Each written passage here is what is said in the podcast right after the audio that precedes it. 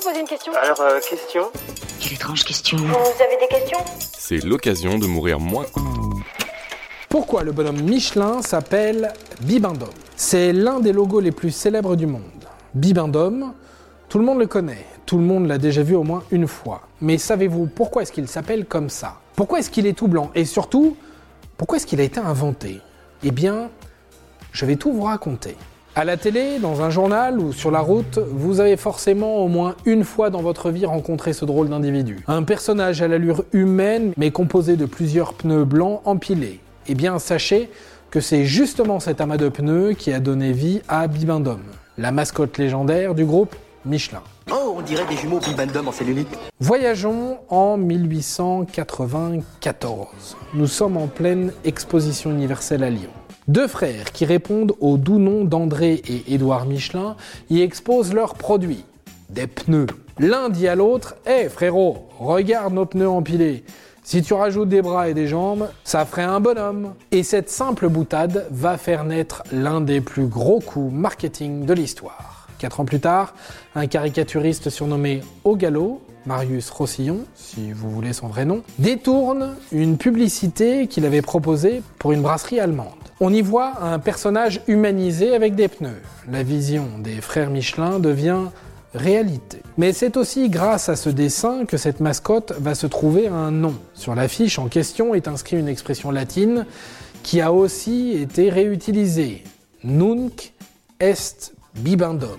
Ce qui veut dire, pour ceux qui ne le savent pas, maintenant il faut boire. L'ancêtre du à la vôtre en clair. Pourquoi laisser une expression comme cela pour une marque de pneus, me demanderez-vous? Eh bien, tout simplement à cause du slogan de Michelin qui est Le pneu Michelin boit l'obstacle. C'est pas beau comme coïncidence tout ça? Pour ceux qui se demanderaient pourquoi Michelin avait choisi ce slogan, c'était pour vanter le confort que procuraient les pneus en roulant. Les obstacles de la route étaient absorbés, ils étaient bu. Oui, je suis d'accord, c'est pas ouf comme slogan. Ah, je dis slogan pour que vous compreniez bien, hein, mais sachez que l'on dit accroche ou titre. Maintenant, il ne me reste plus qu'à vous expliquer le drôle de nom de la mascotte. Pourquoi Bibendum Les plus attentifs auront retenu la locution latine que je viens de vous donner. Nunc est Bibendum. Ces mots étaient affichés en gros sur la publicité et les gens ont cru que Bibendum était le nom du bonhomme. Oui, un énorme quiproquo. Mais quand le public a fait son choix, on s'incline et on s'adapte. Du coup, Michelin a gardé sa mascotte et l'a appelée Bibendum. Je ne vous raconte pas en détail toute l'histoire, mais après, cette mascotte devient carrément un ambassadeur.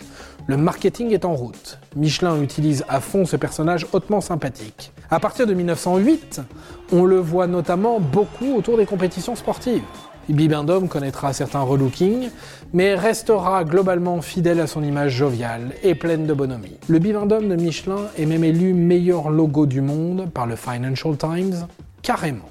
Et selon Michelin, 90% des personnes reconnaissent immédiatement cette mascotte. C'est cela, oui, oui, oui. Je sais pas si c'est vrai, mais c'est eux qui le disent. Ah, et au fait, j'ai failli oublier. Pourquoi est-ce que Bibendum est blanc?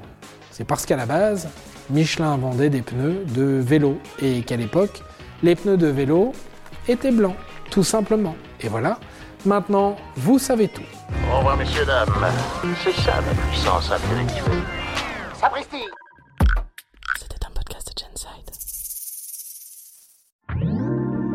Attends, avant de partir, j'ai juste un truc à te dire. Viens découvrir notre podcast Sexo, la question Q.